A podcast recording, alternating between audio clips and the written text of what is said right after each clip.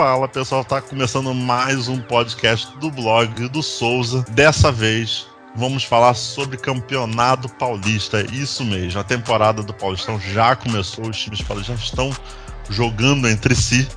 E para a gente poder falar um pouco sobre as novidades, eu trouxe duas feras que daqui a pouco eu apresento. Mas antes, lembrando que o blog do Souza está no Catarse, está buscando seu apoio. Somente 7 e 10 reais você consegue apoiar o projeto, que você vai concorrer a sorteio, a brindes incríveis, a podcast também exclusivos e matérias exclusivas. Então, 7 e 10 reais, dois apoios baratos aí que vale a pena você investir.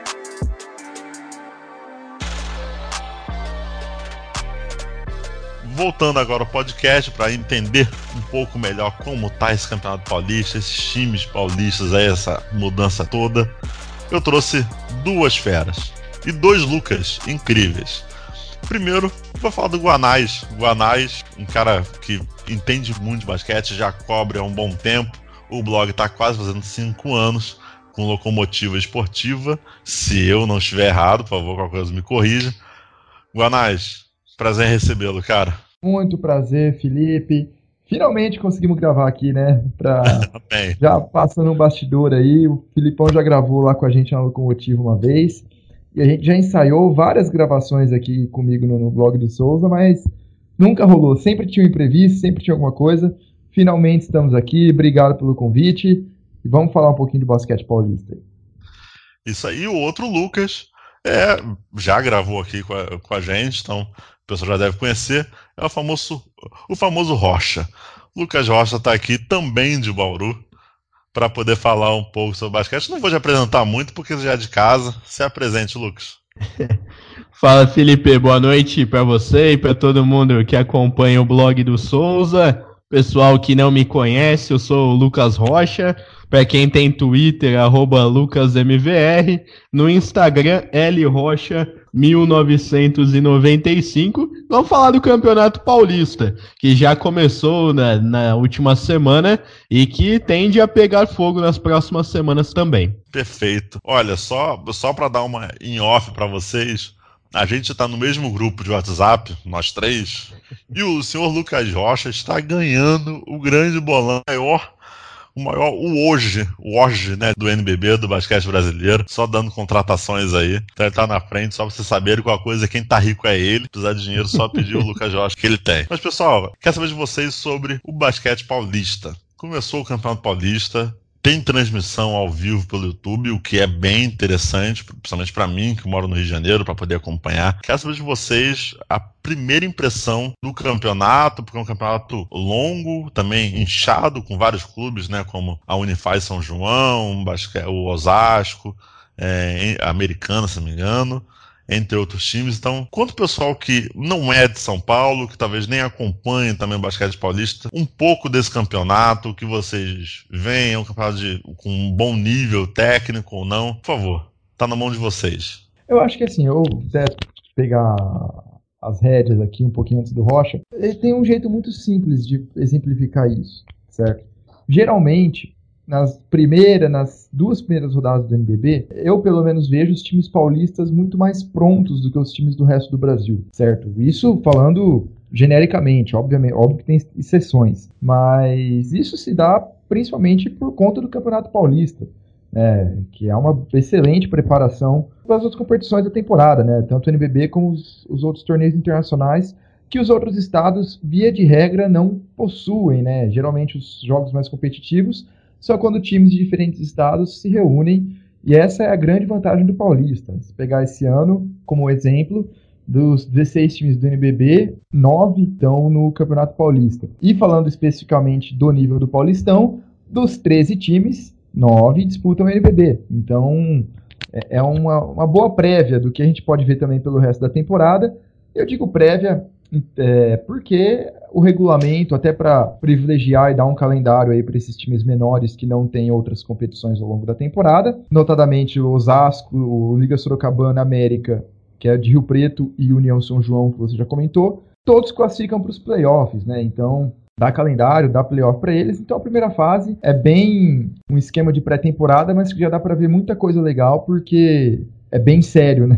apesar disso. Eu acho que, acima de tudo, também é uma forma das equipes de São Paulo enxergarem quem ou não tem condições de seguir dentro do NBB, né? dentro do restante da temporada na equipe. Algumas vezes são feitos testes, jogadores que não existe uma convicção completa de que serão bem aproveitados, e os clubes acabam se reformulando depois na disputa do NBB. Não que isso seja um, portfólio do sucesso, né? Que uma equipe que faça isso consiga ser bem sucedida. Existem casos excêntricos, como por exemplo o Bauru de 2016-2017, antes de começar o NBB, trocou um, um de seus americanos, o Roy Booker, que era para ser uma das referências do time na sequência da temporada, por dois jogadores de uma equipe que não ia disputar o NBB, né? No caso, o Rio Claro, que acabou tendo um problema financeiro naquela oportunidade não jogou, que foi o GG e também o Gui Deodato. Nessa oportunidade deu certo, mas é importante, é, eu acho que é, é, é, uma, uma forma né, que as equipes de São Paulo têm de observação que outros times de outros estados não têm. Até alguns se aventuram a fazer amistosos fora do país, já ocorreram oportunidades de Flamengo, Brasília, em outros tempos, basquete cearense, Minas, sempre faziam esse tipo de jogo, mas eu acho que é muito menos competitivo do que é o Campeonato Paulista, principalmente quando chega no playoff.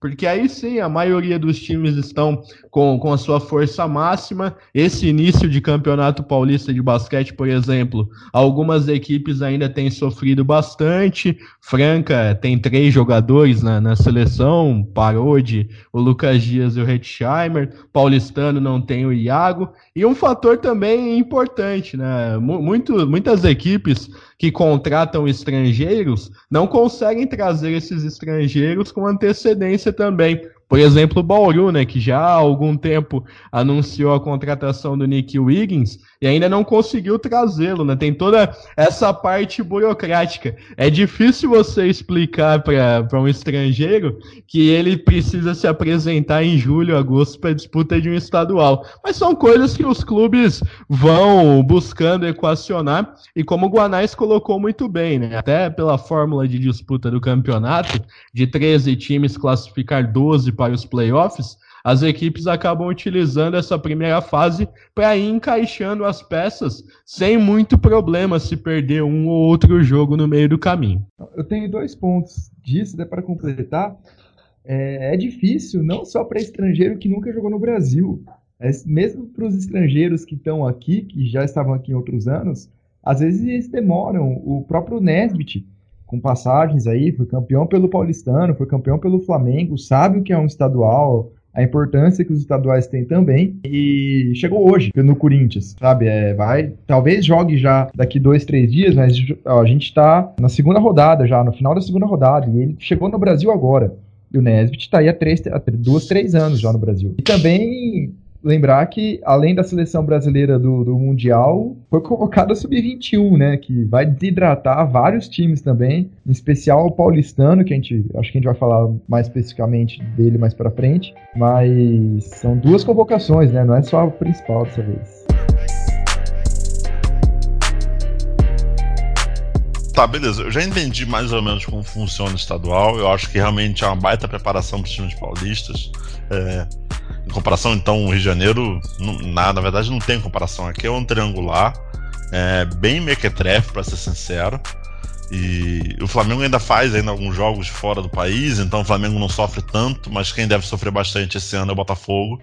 É, se, apesar que o Botafogo tem a Liga Sul-Americana, que pode ajudar nessa preparação. Mas assim, beleza, agora é, é muito mais para os times ganharem corpo, entenderem um, pouco do que o, cada técnico tá pedindo. Mas olha, não sei vocês, tá? Mas eu vi Mogi São Paulo e achei desesperador o São Paulo. Posso pagar minha língua, esse time pode se acertar perfeitamente e ser um sucesso no NBB. Eu tava falando, obviamente, besteira aqui, mas tem coisas que não pode ser tão cru assim uma equipe. Vocês também veem dessa forma? Ou vocês acham que é natural esse momento de adaptação ainda? Com certeza, foi assustador esse jogo do Mogi contra o São Paulo, como também foi São José e Corinthians também. Eu acho que as equipes que pensaram mais na saúde dos jogadores na hora de contratar, nessa parte física que cada um tem, eu acho que eles estão saindo na frente, até por conta de característica dos próprios jogadores. Usando o Mogi como exemplo claro disso, você tem o Alexei, você tem o Fusaro, você tem o André Góes, você tem o João Pedro, Paranhos, que são caras com uma qualidade física muito maior do que Chamel, Holloway, Jefferson. Esses jogadores demoram um pouco mais para pegar o ritmo. E eu acho que Mogi aproveitou muito bem isso. São José também, com ritmo muito acelerado, né? Os três argentinos correndo a quadra, o Duda jogando daquele jeito que a gente conhece, né? Com muito volume, definindo rápido os ataques também. Eu acho que essas equipes que, que pensaram né, em, em elencos mais jovens e, e, que são fisicamente melhores estão saindo na frente dos demais. Quem pensou em equipes com boa qualidade técnica e experiência está saindo atrás nesse campeonato até aqui. Então, análise, cara, você também vê dessa forma. Eu entendo que os jogadores ainda, ainda vão se entender em quadra, isso é comum.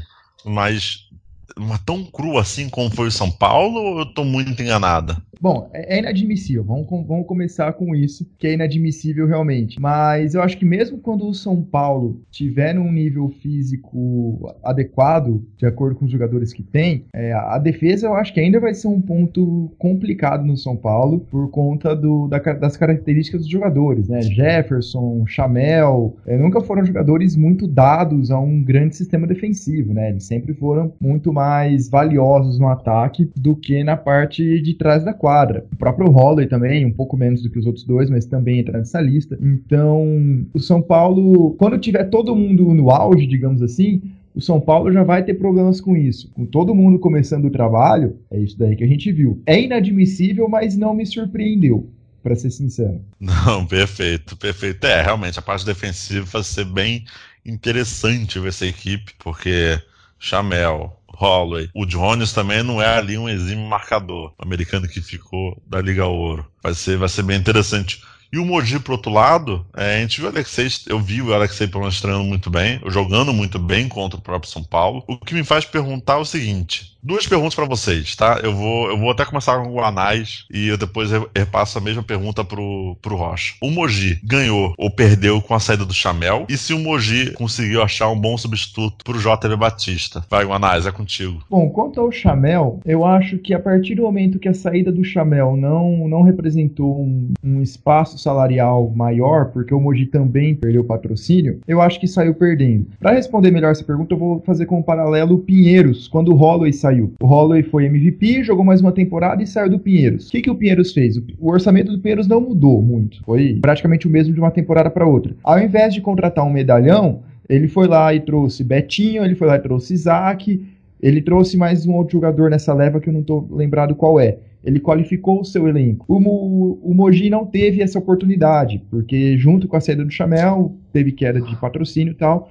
Então, no cômputo geral, eu acho que perdeu. Apesar de que a perda foi muito menor do que eu esperava, né? Em termos de elenco, assim, para mim, se eu fosse torcedor mogiano, se eu visse o elenco hoje, eu ia estar até feliz pelo drama que o time viveu, foi tarde pro mercado, etc. Quanto ao JP Batista, eu tenho que falar com certos dedos o, que eu, o meu pensamento. Mas, assim, o JP Batista não existe um pivô no nível dele que jogue no Brasil, certo? Porém, a função exercida pelo JP Batista, desse pivô mais pesado, que não abre tanto, que não é um grande defensor do perímetro, é uma função que está em cada vez está em maior desuso conforme as temporadas passam. E aí não só no basquete brasileiro, mas principalmente no mundial, né? O Brasil está até correndo um pouco atrás disso. Então, por esse esse motivo, eu acho que a perda do, do JP Batista sendo substituído pelo, pelo Paranhos, não foi tão grande assim. É que o JP Batista é excelente naquilo que ele faz aqui no Brasil, mas em termos de função, eu acho que o Paranhos consegue fazer bem a função de um cara mais pesado, reboteiro, um jogo muito mais físico do que alguém que abre mais para três, que marca bem do perímetro também e que faz um jogo de transição mais legal. Nesse, nesse sentido, eu acho que não houve uma perda tão grande assim na saída do JP. Mas é claro, repetindo, né, o JP é melhor do que ele faz, foi o MVP do, do NBB, eu votei nele, realmente foi o melhor do último campeonato, mas é uma função que está em, em desuso, certo? E eu acho que o Mogi não vai ter tantos problemas assim nessa troca. E para você, Rocha? Bom, é, eu acho que é complicado você analisar Mogi nesse início, até porque a equipe não está totalmente fechada. Existem ainda observações de que o time precisa de mais um armador, mais um lateral e mais um jogador da posição 4. Até tentou, até as últimas possibilidades, trazer o Tyrone, mas não deu, assim como não deu para Bauru também. O Minas veio por fora e acabou fechando essa negociação. Mas eu acho que com o que Mogi tem hoje, já é uma equipe muito mais versátil fisicamente e de características do que era a equipe da temporada anterior. Muito por conta do André Góes também, que não foi um cara citado aqui no papo até agora,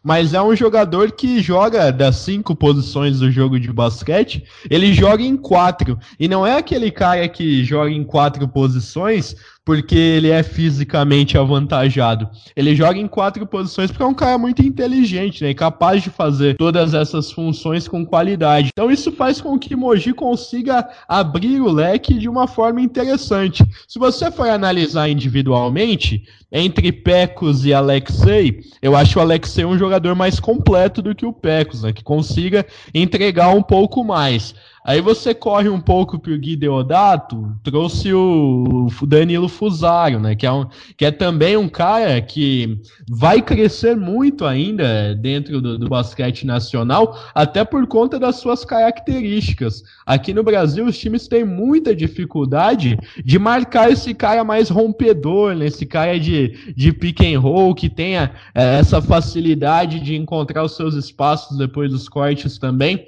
Então, é uma, é uma temporada em que o Danilo Fusário vai se firmar muito aqui no Brasil ainda com relação a isso. Ele até tinha feito boas temporadas no Minas, mas eu acredito que ele volta de uma forma muito diferente para o Brasil. Talvez não tecnicamente, mas é um cara que está entendendo muito mais o jogo do que quando saiu. Né? Ele tinha uma dificuldade muito grande com leitura, mas agora, né, nesse retorno dele, eu tenho percebido um cara com, com uma leitura de jogo muito melhor do que quando ele saiu. Eu acho que ainda falta um ala de definição nesse time de, de Mogi, um cara que consiga beirar aí 15, 16 pontos por jogo. E a partir do momento em que Mogi tiver esse cara, eu acho que é um elenco mais interessante a médio e longo prazo também. Uma equipe para poder enraizar dentro da cidade. Com uma segurança financeira,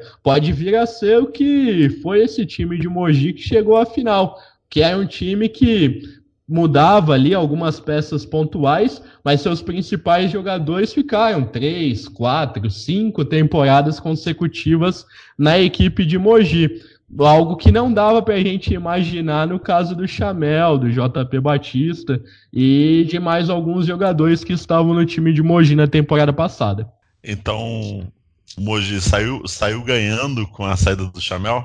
Eu acredito que sim, até por é, é claro que é, é, é difícil, né? Porque é, eu vou palpitar aqui de uma situação e às vezes a gente não tem a real dimensão do que representa o Chamel pro basquete de Mogi, né? Saia, saia de cima do muro. Não vem com essa, não. não Sai de cima do muro. Não, eu, eu, eu, acho, eu acho que ganha. Eu acho, eu acho que ganha em, em características. É claro que quem chegou não tem o poder de definição do Chamel, Mas eu acho que ganha sim, eu acho que, que consegue, no, no aspecto jogo em si, consegue agregar muito mais do que o, Chamel oferecia. Um cara que tem todos os seus méritos por ter 12, 13 anos de carreira aqui no Brasil, mas que de uns tempos para cá talvez não oferecesse tanto como vão oferecer nessa temporada o Danilo e também o André Góes. Boa, boa. Isso aí, Rocha, tem que sair do muro.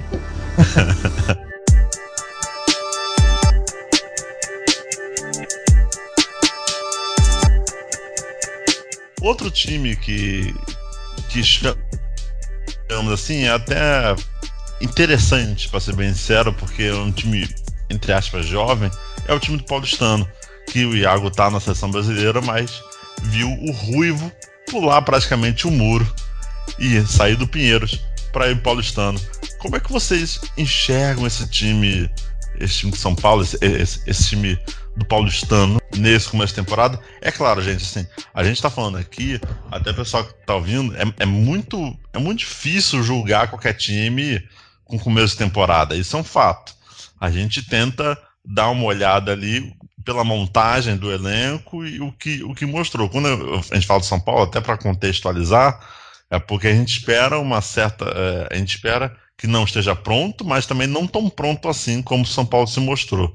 Mas sobre paulistano, é, o que vocês viram, se viram algum jogo, é, o que vocês esperam dessa equipe em Rocha? Paulistano que está jogando, inclusive, nesse momento, né? Que nós estamos gravando esse podcast. Mas eu acho uma montagem interessante, valorizando muito seus jovens jogadores. Eu imagino que principalmente Vitão e Dikembe terão muito mais tempo de quadra nessa temporada, até porque o paulistano ainda não definiu um jogador da posição 4, talvez mais para frente na temporada para o NBB, eles consigam trazer alguém para essa posição. Mas pelo menos nesse momento, até o início do NBB, vai ser um time apostando muito em jogadores jovens muda um pouco a mentalidade, né? Você sai, por exemplo, de um Léo Mendel, que é o, cara do seu time, e você começa a apostar em alguns estrangeiros também de alto nível, como o Coleman, o próprio Solano, que vai ser anunciado aí nos próximos dias, que é o alarmador da, da República Dominicana, que vai jogar a, a, Copa do Mundo pela República Dominicana. É uma montagem diferente. Eu, eu, eu costumo falar que você pode adotar dois estilos de montagem aqui no Brasil. Ou você, com imaginando quatro jogadores, né, uma, uma, um pensamento com quatro jogadores.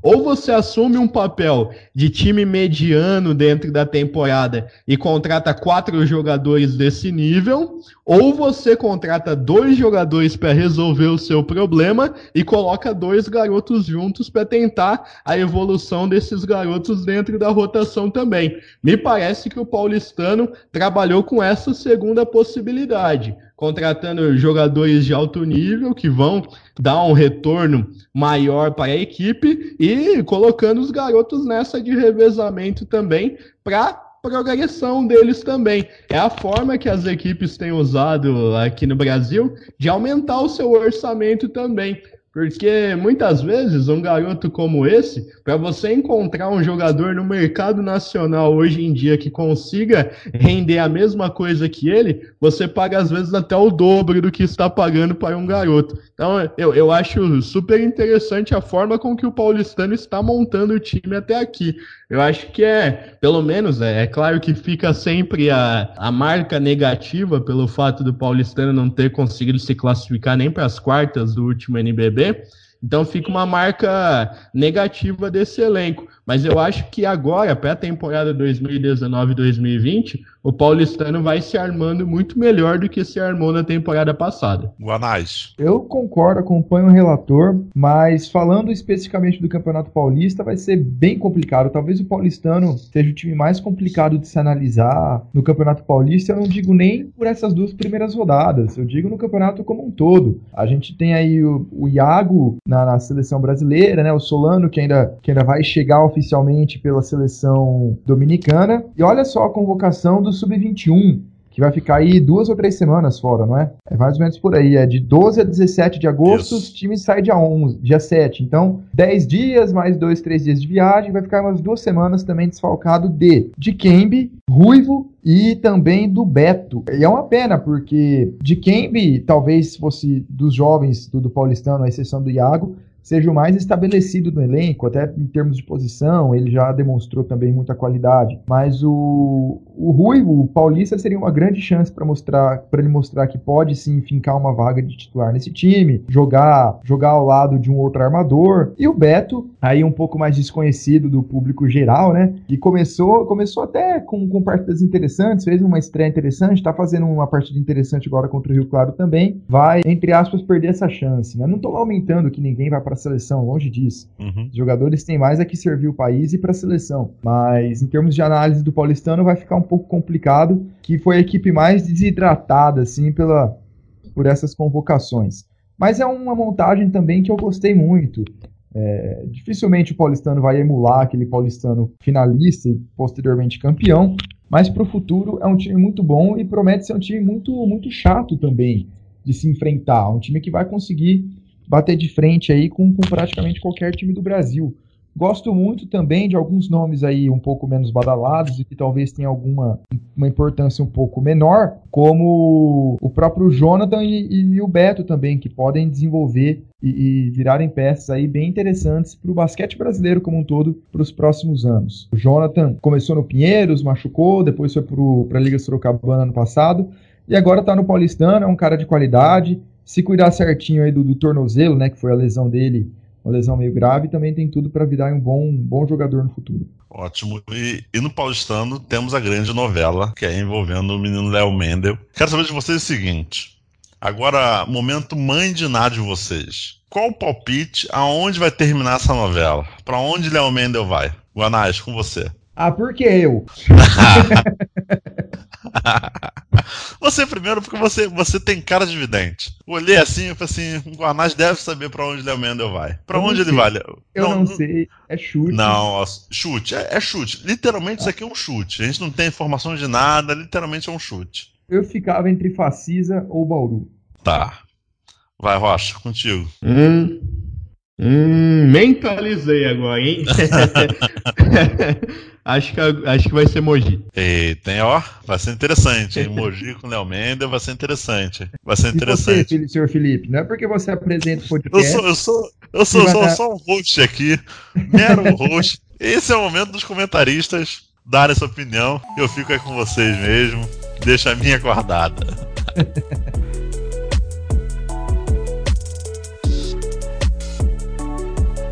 Agora, falando de um time que também sofreu com uma montagem, não é sofrer, né? Porque sofrer também é uma é palavra um pouco pesada, mas teve uma, algumas mudanças no elenco, que foi o Pinheiros, é, o Esporte Clube Pinheiros, que manteve o César Guidetti. É, Pinheiros, que a gente já sabe que faz um ótimo campeonato temporada regular, mas no playoff difícil, né? Nos últimos anos. É, acho que a última vez que realmente se deu muito bem foi com Holloway é, jogando. Não sei se vocês podem até me corrigir se eu estiver errado. Mas o Pinheiros teve algumas mudanças. É, perdeu justamente o garoto Ruivo, é, entre outros atletas, o, o Carbonari que, que foi o Carbonari que foi para o Bauru. É, como é que vocês veem essa equipe do Pinheiros aí? É um pouco mais enxuta e com César Guidetti no comando. Rocha, contigo.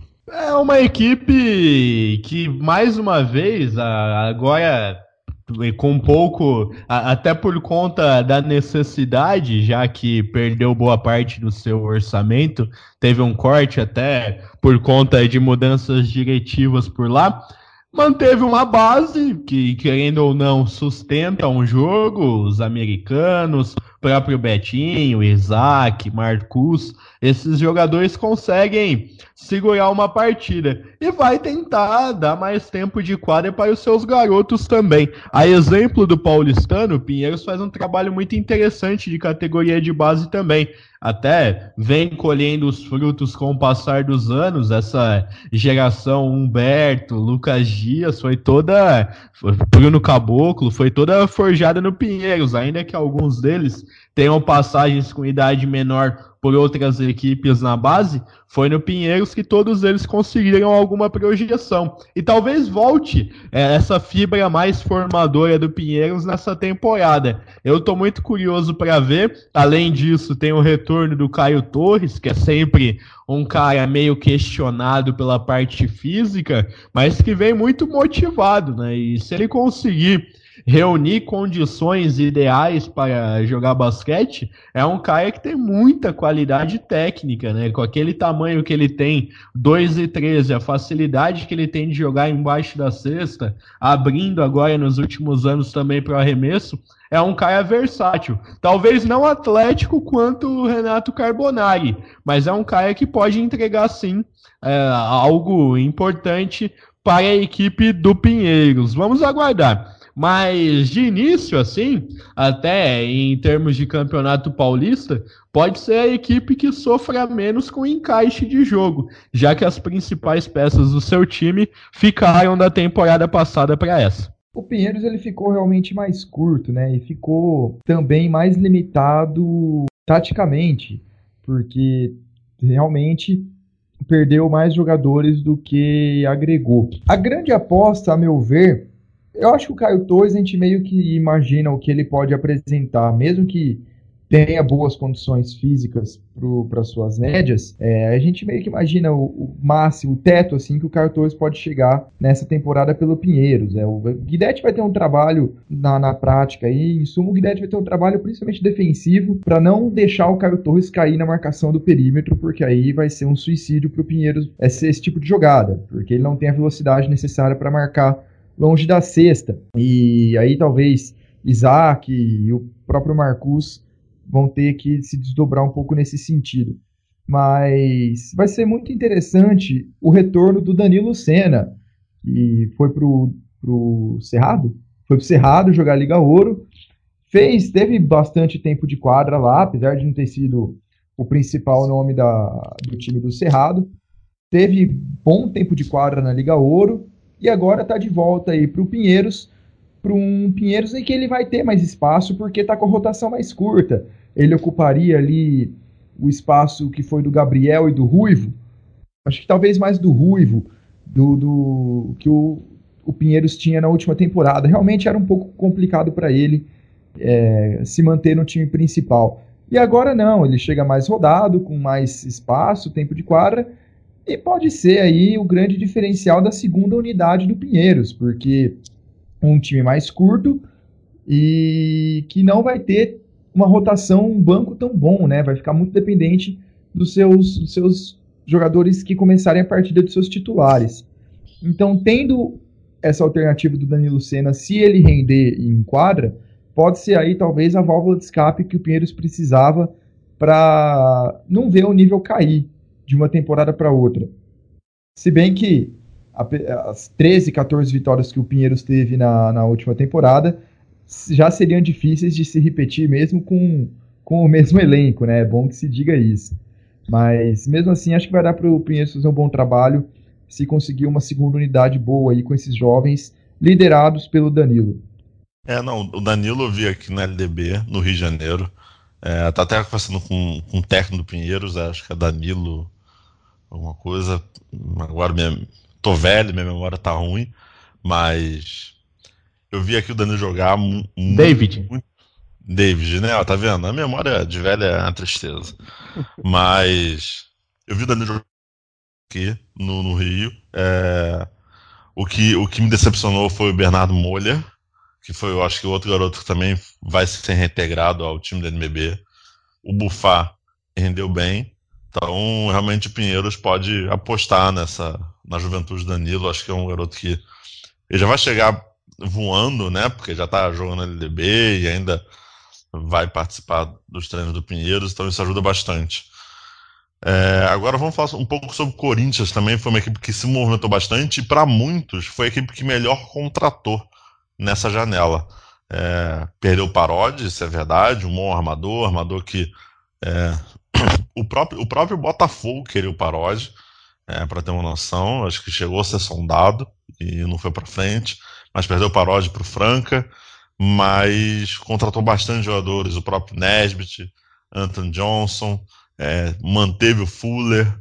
É, é, é uma equipe bem interessante. É, não sei se vai encaixar também. É, é, aquele negócio. Teve até outro dia, me, me falaram é, no Twitter que o São Paulo parecia. tinha uma semelhança com o Vasco no sentido de contratar muito medalhões, mas não ter uma. não ter ali um, uma montagem de forma correta. Eu entendi o seguidor, eu até vi uma pequena semelhança, mas será que a gente pode passar também esse tipo de coisa para o Corinthians? Você acham também que é, são muito medalhões, são muito bons jogadores, mas talvez não, não sabe se a montagem vai ser a mesma? Como é que vocês veem essa equipe do Corinthians? Acho, acho que tudo ainda. É, perdão, pode ir. Quem, Felipe?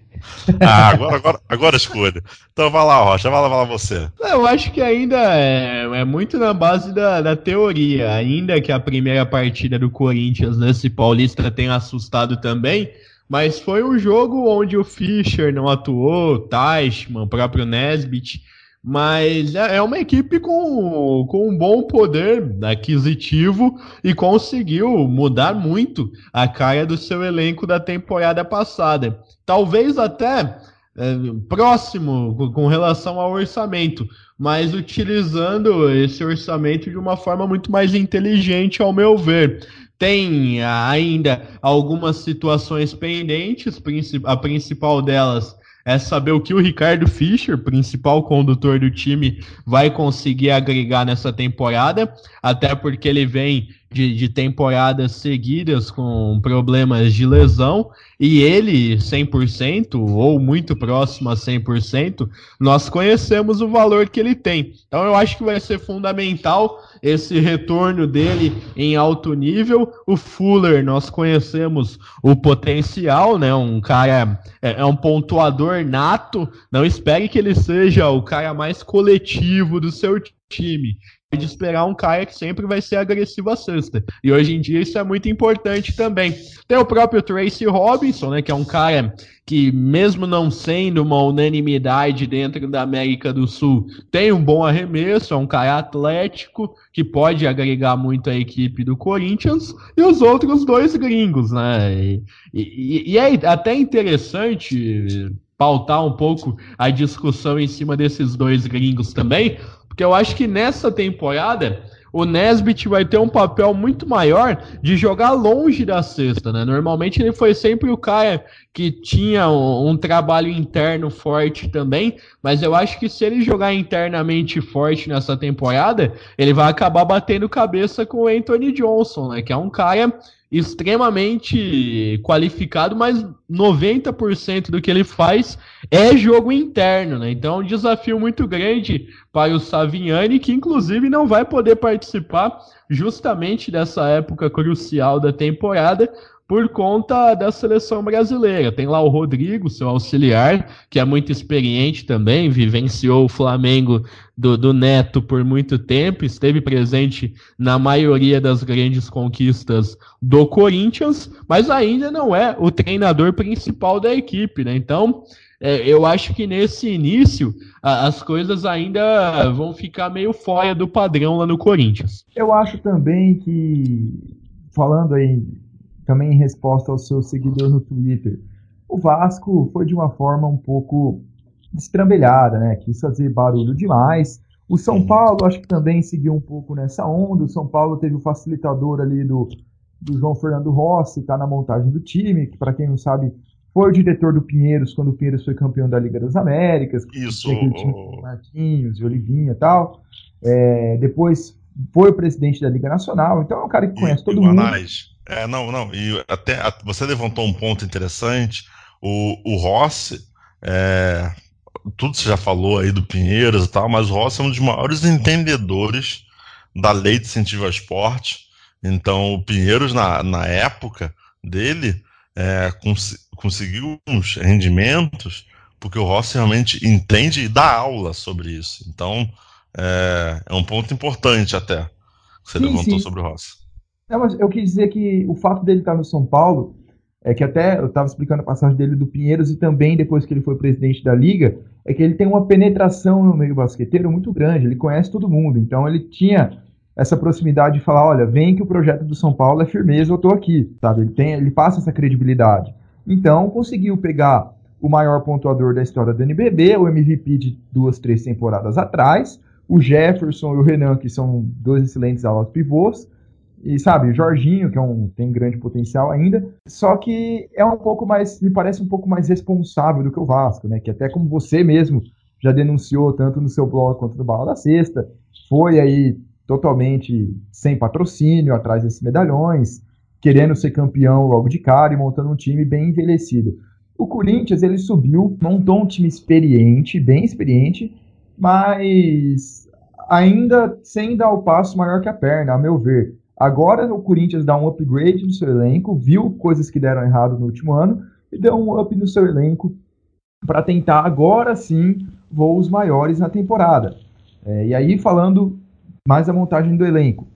Se o Fischer tiver bem, a gente sabe que ele é o melhor armador do Brasil, a exceção ali de Huertas e Raulzinho, é o Fischer. Vai depender muito das condições físicas aí do joelho dele, já rompeu o LCA duas vezes e tudo mais. Mas o Arthur Pecos, apesar dele não ter o mesmo nível, ele é um cara que pode muito bem levar o time, não, numa possível ausência do Fischer. O, o Fuller a gente já conhece, o Vesaro é um cara muito bom, é aquele, aquele chutador de três clássico, né, que tem um aproveitamento muito bom, é um gatilho fenomenal nesse sentido, vai agregar bastante. Humberto sempre também, depois que ele estourou no Pinheiros, ele nunca se firmou muito bem, passou pelo, teve uma passagem muito apagada pelo Flamengo e foi bem ano passado no, no Corinthians, até que fez, fez um trabalho bem razoável, pode agregar esse elenco. O Daniel Raidin também é um cara muito jovem, vai ficar bastante nos jogos de base, mas já mostrou muito potencial, né? Na LDB já fez um jogo de 40 pontos, que é algo impressionante.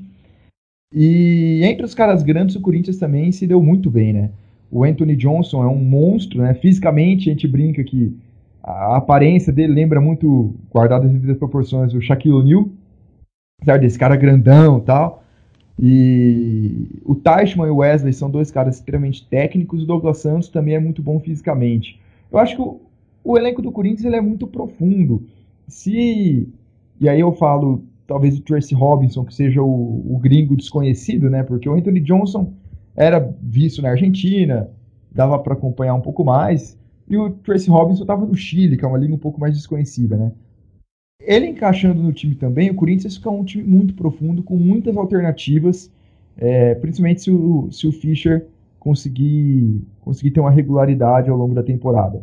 Eu concordo sim que é um, é um belo time, é um dos, dos, melhores elencos desse ano, sem dúvida, do Corinthians. Não, perfeito, perfeito. É, o Corinthians realmente montou uma boa equipe, fal, falta realmente ver como o Fischer vai entrar, como você já até mesmo falou, Guanás, sobre o joelho, vem de lesão, é, a gente entende que todo jogador que vem de lesão ele também demora a pegar confiança para né, correr o risco de, de, se machucar de novo.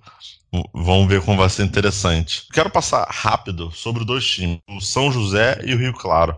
São dois times que subiram, é, subiram não, né? O Rio Claro subiu, é, o, São, o São José já estava, mas São José perdeu o Sadi, se não me engano, e o Rio Claro agora com essa montagem uma passagem rápida. É, o que vocês esperam desse Rio Claro e São José? Guanás, contigo. O Rio Claro é um pouco mais fácil de fazer uma previsão, por ele contar com jogadores que todos conhecemos, né? Os dois estrangeiros deles, dele é o Corian Lúcius e o Enzo Ruiz. O Lúcio já jogou a última temporada pela Liga Ouro e o Enzo Ruiz jogou aí toda o última NBB e o Paulista pelo Bauru é um time limitado, certo? É um time que tem suas limitações, principalmente ali no garrafão, a meu ver. É um garrafão um pouco lento, é um garrafão muito pesado, que abre muito pouco, depende muito do pastor para fazer isso. Se não for o pastor jogando na 4 ali, é um garrafão que vai ficar totalmente dependendo dos jogos do, do, das bolas ali sobre a sexta. Um pouco o Ansalone também abre para três, mas é, tem essa dificuldade. Precisa ainda, a meu ver, de um armador, certo? O, por enquanto está só com o Lucius e com o, e com o Jeff Campos. O Jeff Campos é mais um, um ala armador do que um armador de verdade, então tem essa lacuna ainda no elenco. Fora isso, Pedro Teruel e Márcio Dornelles a gente já conhece, são dois jogadores extremamente aguerridos, compensam suas limitações táticas aí físicas com muita muita garra, muita força, podem fazer a diferença em alguns jogos. O Enzo Ruiz talvez possa ser o grande pontuador desse time, desde que ele tenha aí uma mobilidade um pouco maior, consiga criar o seu próprio arremesso, coisa que ele não fez ano passado. E que cuide também da parte física, que ele descuidou um pouquinho no segundo semestre quando ele estava pelo Bauru. Então, com isso e um armador a mais, é um time ali que, que vai ser um pouco chato de enfrentar, mas que não sei se vai conseguir fazer muito barulho, principalmente quando jogar fora do Felipe Caran, né? Fora de Rio Claro. Já o São José é um pouco mais complicado, porque é um time que sofreu muito com essa parte salarial, ameaçou não disputar a NBB e não disputar o Campeonato Paulista, e montou um time aí que ele tem três tipos de jogadores.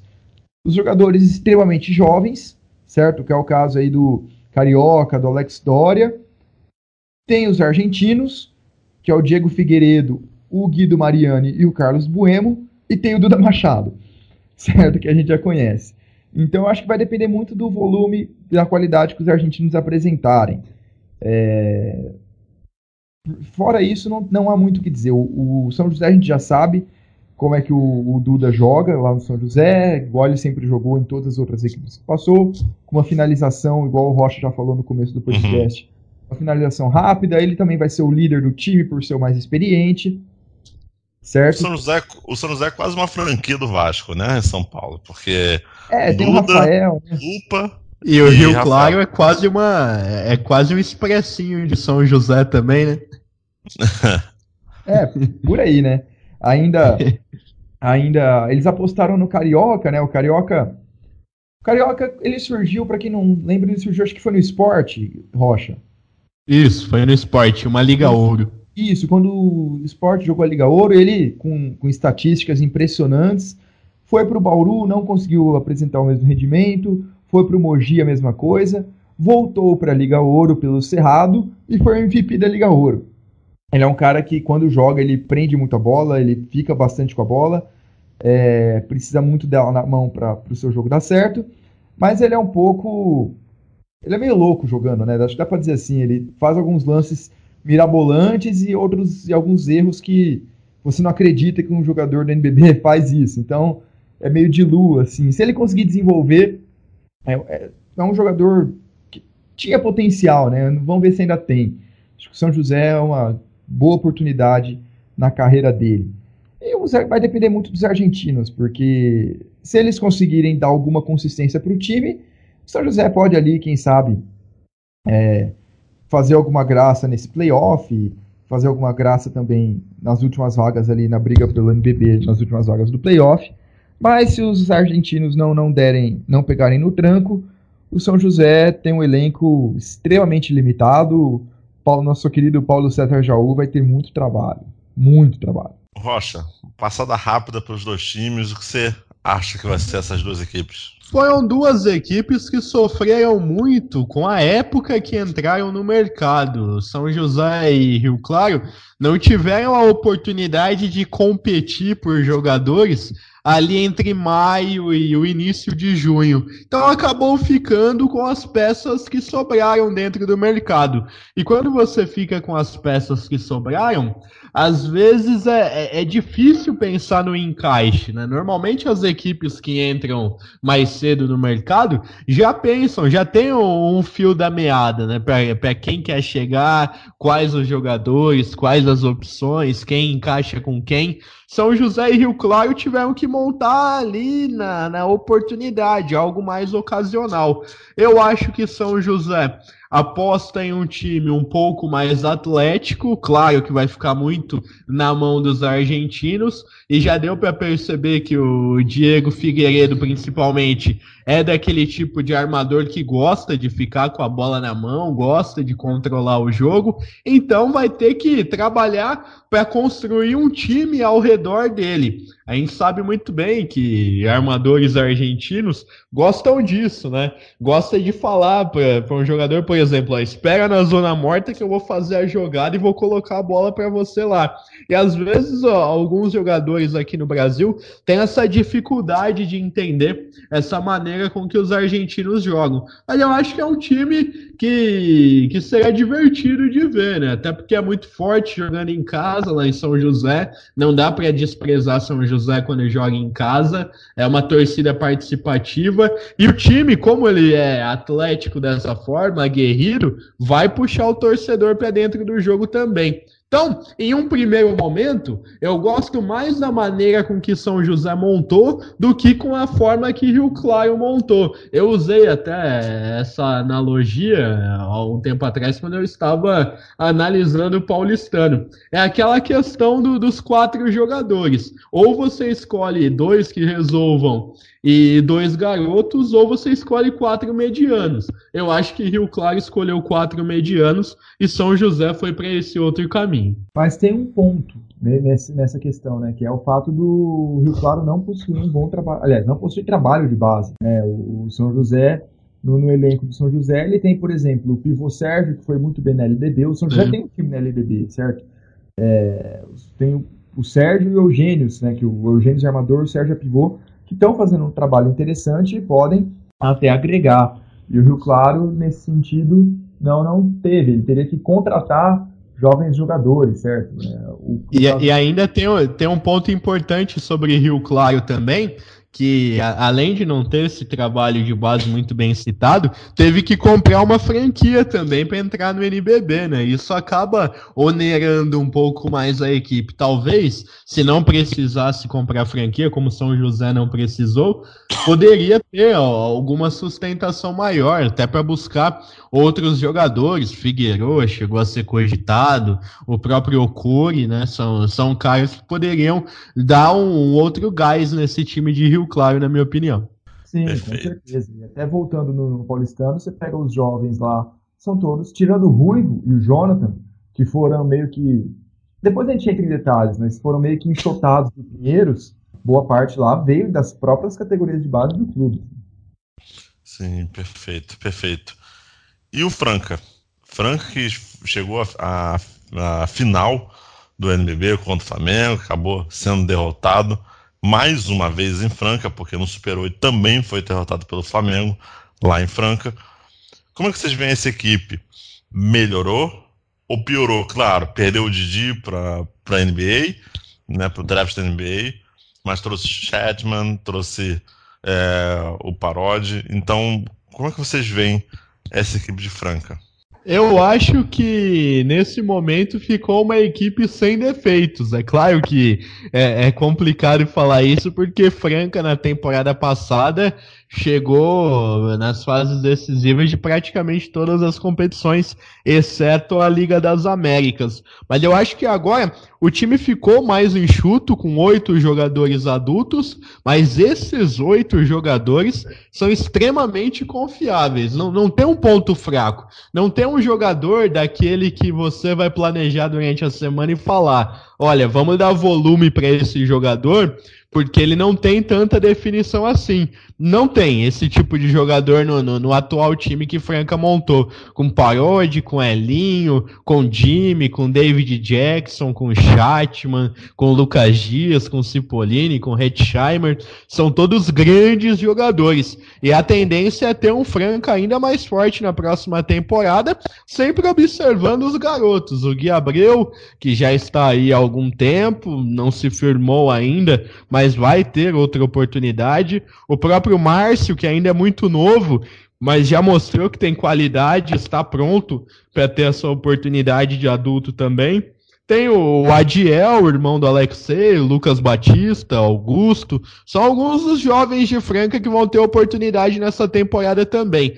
Mas os oito adultos que Franca contratou para essa temporada são de altíssimo nível. Eu, eu, vejo Franca bem mais forte do que na temporada passada. O Franca é o, é o favoritaço dessa temporada? É isso que tá querendo dizer, Lucas Rocha? Ah, não é favoritaço, até porque tem o Flamengo no mesmo naipe do outro lado Pô, mas também. Sem defeitos? Sem defeitos? Não, eu, eu acho que a, a, a, nível nacional é muito complicado alguém com tantas armas assim. Mas tudo é, é encaixe, né? Se a gente for analisar assim individualmente, aquele time de Franca da temporada 17 18 era um grande time também, mas que acabou não conquistando nada, e mais do que isso, né? Foi varrido em uma série de playoff. Ah, relaxa, tranquilo, vai lá, Guanás.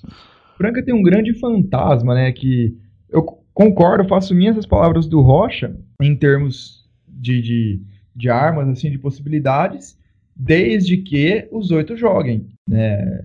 A gente tem aí um Rafael Hitchammer também vindo de lesão, um, o Chatman. O Franca foi muito feliz na contratação do Chatman, que ele é um jogador muito bom, mas também é um cara que não é. Ele veio de lesão recentemente também, então a partir do momento que você tem um elenco com oito, ninguém pode sair. Né, tem, esse, tem esse problema também, que o Franca vai ter que tomar muito cuidado na preparação física. E aí sim que entra os jovens, né? Principalmente eu, eu chamo atenção aí para os pivôs, né? Que o, o Franca tá com o Lucas Dias, o Cipollini e o Retschheimer, certo? Então, com certeza vai ter espaço aí para os moleques entrarem, até porque o Franca, como o próprio Rocha disse, chega longe em todos os campeonatos que disputa, então vamos supor aí, o, o NBB está marcado para começar dia 12 ou 13 de outubro. O Franca vai estar tá disputando ali as finais do Paulista, pelo menos uma semifinal. E pouco tempo depois ali vai ter Liga das Américas, sabe? O calendário é grande, o NBB vai ser maior, né? por mesmo que, que algumas rodadas apenas, mas vai ser maior. Então vai ter, vai ter essa, essa possibilidade para os garotos entrarem. Não machucando ninguém, é, realmente é um grande time. Todo mundo acha um grande time. Mas porque, por exemplo, Paródia e Elinho, se machuca um, um armador só é complicado. É, Hitchammer Cipollini, machuca um pivô igual aconteceu ano passado com o Hitchammer, tende a sofrer um pouco.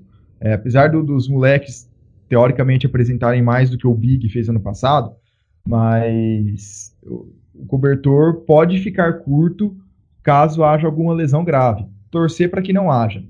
É, quanto ao Didi, a relação é Didi e Chatman, né, que foi mais ou menos o que aconteceu, essa troca que aconteceu, o Franca perde, perde um pouco em atleticismo, né, o Didi era um monstro fisicamente, e, mas, em compensação, pega um jogador mais pronto, né? O Didi era um jogador em formação, é, pode, e até acredito que no futuro consiga virar um jogador mais interessante do que o Chatman é hoje. Mas a questão é que em 2019, aqui em agosto de 2019, o Chatman é um jogador super experiente, é um jogador pronto, e não tem aí esses, é, esses possíveis erros de aprendizagem, erros de principiantes que o Didi por vezes cometia no passado, algumas tomadas de decisão que ele poderia ter tomado e não tomou, coisas do tipo, naturais de todo de todo jovem jogador e que ele com certeza vai vai corrigir muito bem isso na Austrália e futuramente na NBA, que brilhe muito por lá. Mas hoje o Franca talvez tenha tido um upgrade aí. E a partir do momento que o Franca não entra, aí entra naquela, naquela história aí que o Rocha falou dos quatro jogadores. O Franca não é um time mediano, o Franca é um time de all-in né? Como a gente diz na NBA, né? É um time que está dando tudo para ser campeão de tudo agora. Ele não tem que pensar muito a longo prazo. Então, ele precisa ser campeão, e aí principalmente da Liga das Américas e do NBB, que são os títulos que faltam, ele precisa ser campeão agora. Ele tem uma verdadeira seleção agora. Então, eu acho que nesse ponto sai ganhando até com o Chatman no lugar do Didi, fazendo novamente a ressalva da parte física. Mas eu concordo com o Rocha sim, com todo mundo inteiro, é um baita time. E talvez aí o principal reforço seja. Aí eu vou usar palavras do Rocha que ele disse em off, tá? Até peço permissão para o Rocha. Mas o principal reforço é o Hetzheimer inteiro, é o Hetzheimer saudável.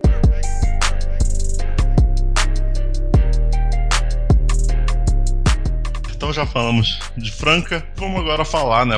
Por último, mas não menos importante, Bauru. É, a gente veio de um time sem defeitos, como diz o Lucas Rocha, sobre o time de Franca. E esse Bauru? Quem, como é que vocês veem essa, a montagem desse elenco? O, o, Carbonari, o Carbonari voltando pro, pro, pro time de Bauru. É, perdeu o Enzo Ruiz. Foi pro, claro, não sei se foi uma perda, na verdade, aí vocês podem me dizer melhor. É, eu vi, eu vi o jogo contra. Qual foi a última partida? Que São João. Ah, não. Foi, foi sofrível. Sobreviveu? Foi sofrível, hein? Se você sobreviveu a esse jogo, você é um herói. Porque olha, o, o, o, o Fagiano muito bem. É, gostei do jogador, já tinha visto alguns lances e tal antes, mas muito bom jogador. É, mas assim, o Bauru achei bem, bem, bem. Eu quero saber, obviamente, de vocês que entendem muito mais do Bauru do que eu, para poder me explicar como tá a montagem desse elenco, se tá bom, se não tá. É, chegaram até a comentar que o Léo Mendel pode ir para aí. Foi um palpite do Guanais, então quero saber de vocês o, o, que, o que a gente pode esperar desse Bauru. Foi um chute. eu sei, foi um chute. Foi um chute, não, verdade. Foi um chute, foi um chute. Eu acho que antes de mais nada, Bauru passa por um fim de uma era. Até porque perdeu um cara como o Alex Garcia, que já estava aqui desde 2014, e era um cara que monopolizava esse momento de montagem. Não que ele desse palpite em tudo e falasse contrata esse, contrata aquele, não contrata esse, não contrata aquele. Não é dessa forma.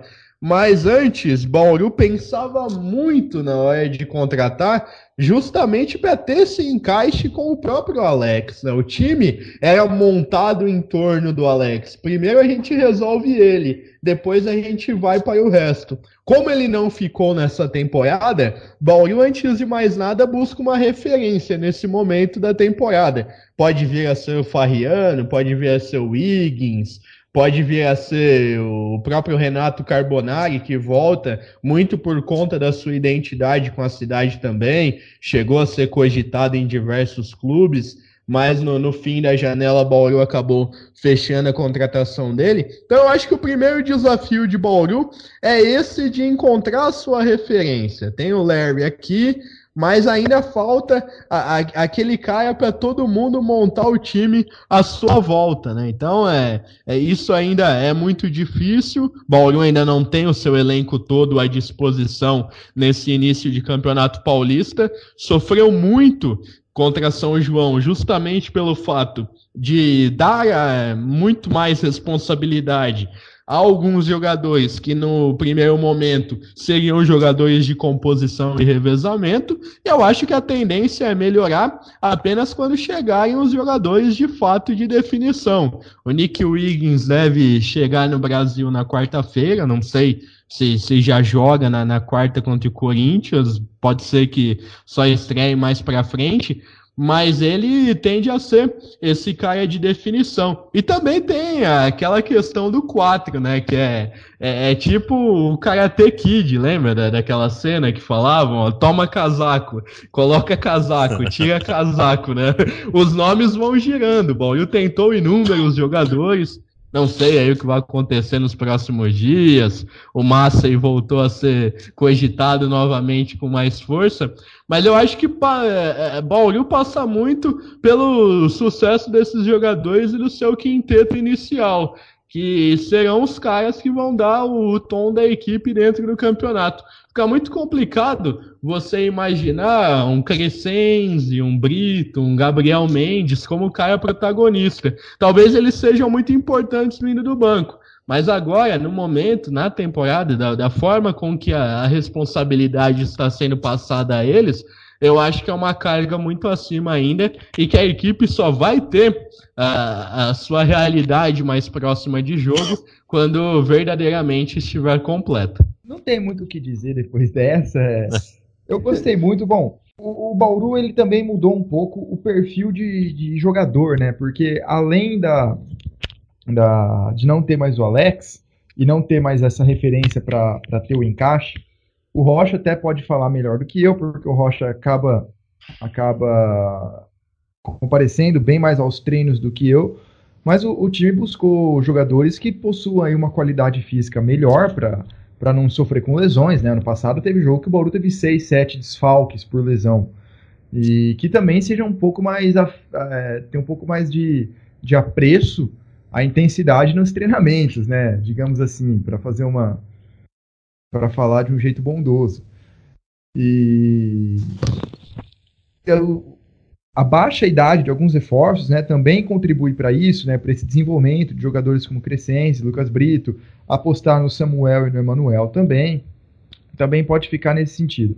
Mas, em paralelo a isso, trouxe alguns medalhões, né? O Lucas Fagiano, além de ter um belo de um nome, é um grande uhum. armador e pode ser com, acho que ali ao lado do Alexei, talvez do Balbi, do, do Parodi em Franca, talvez aí os quatro melhores armadores dessa temporada, já fazendo uma, uma pequena aposta, sabe?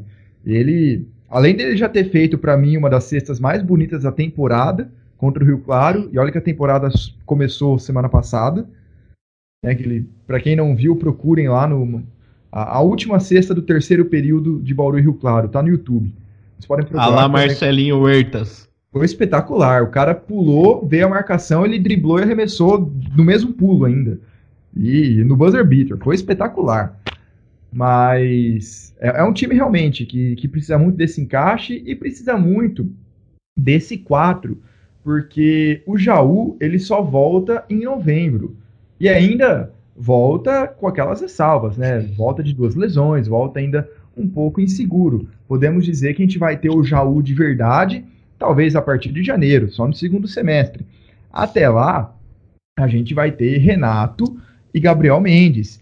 E aí deu para ver que ficou um pouco lento é, Renato e Gabriel Mendes na, na, na marcação. Porque a ideia era ter os dois na posição 5, os dois mais sob a cesta, sem termos ambos jogando, jun jogando juntos. Apesar de dessa possibilidade, dessa tática ser uma possibilidade, era para ser exceção e não a regra, igual está sendo nesse começo de temporada.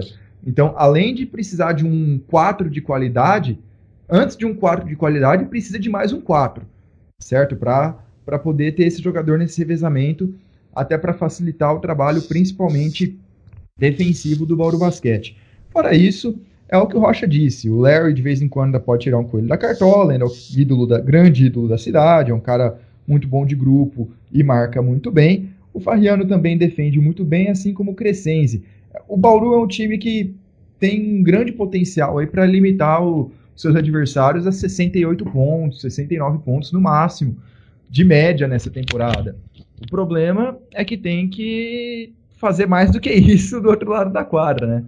Mas eu acho que consegue sim, e principalmente se o Wiggins encaixar e tiver um bom relacionamento.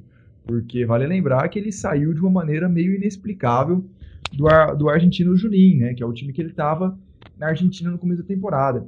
Era um time muito fraco, que tinha ele como principal jogador, tanto é que o time acabou em penúltimo na, na, na Liga Argentina. E ele brigou, discutiu e largou o time no meio do ano e foi para Tailândia. Tailândia? Isso. Foi para Tailândia e agora tá vindo pro Bauru. Então, torcer aí para que para que ele realmente consiga fazer um bom trabalho e, que aí sim o Bauru tem tudo para subir um degrauzinho no, na escala aí das melhores equipes da, dessa temporada no Brasil. Não, Perfeito. Acho que a gente, nesse podcast, a gente conseguiu falar de todas as equipes grandes, obviamente, mas já deu uma passeada. Acho que o torcedor que não está conseguindo acompanhar esse Campeonato Paulista já com esse podcast já ajuda um pouco a entender caras novas, o que o time tem que melhorar. É, então, acho que foi interessante. Mas para terminar, vou deixar uma pergunta simples, fácil para vocês. É, acho que as de letra. Quem vai ser o campeão paulista desse ano? Rocha. Sem clubismo? Bauru, é claro. e você, Guanais? Também sem clubismo, Guanais?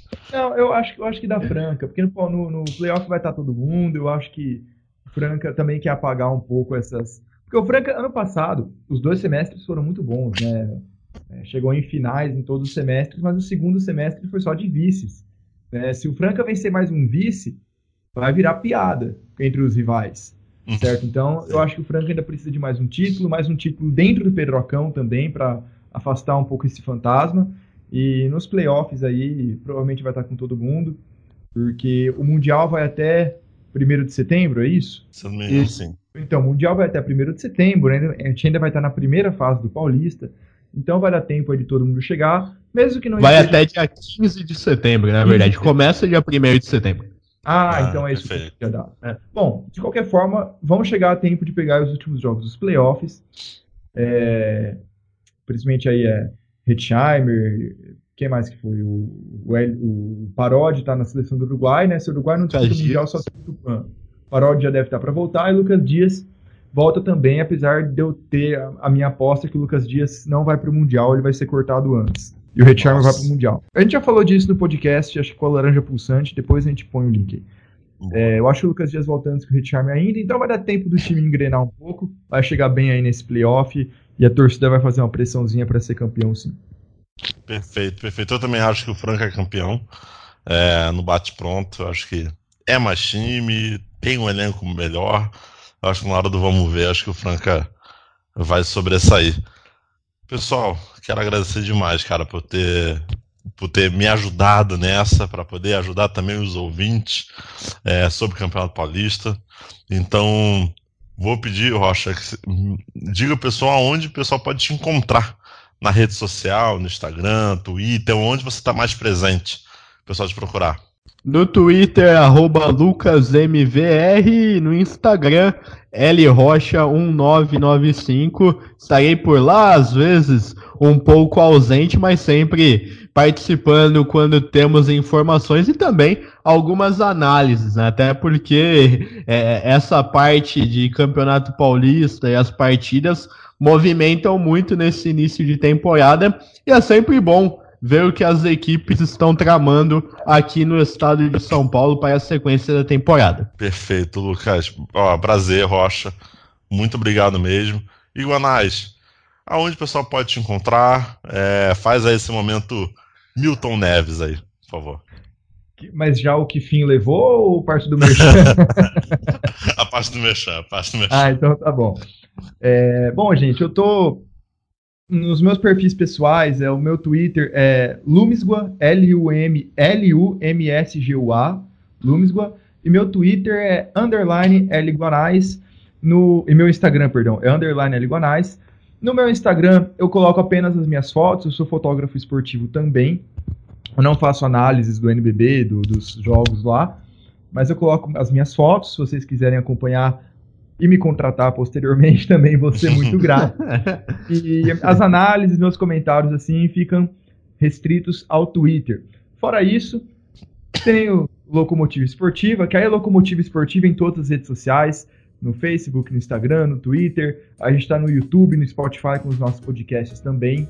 É só procurar em qualquer lugar Locomotiva Esportiva, vocês vão achar.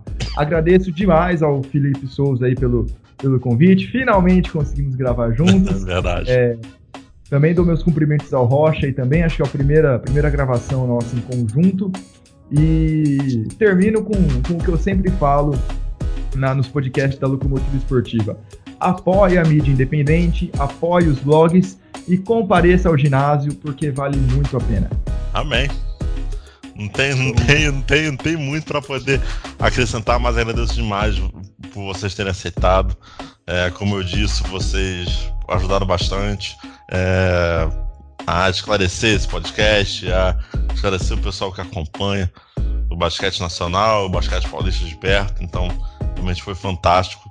Lembrando que tudo que eles falaram aqui em relação ao perfil deles e aonde vocês podem achar, vai estar tá no post aonde vai ter esse podcast. Então pode ficar tranquilo que se você não conseguiu gravar ali arroba, arroba do Guanais ou, ou do Rocha, vai estar tá no post. E é isso, pessoal. Agradeço demais todo mundo que ouviu até aqui. Espero que tenha gostado. E até a próxima.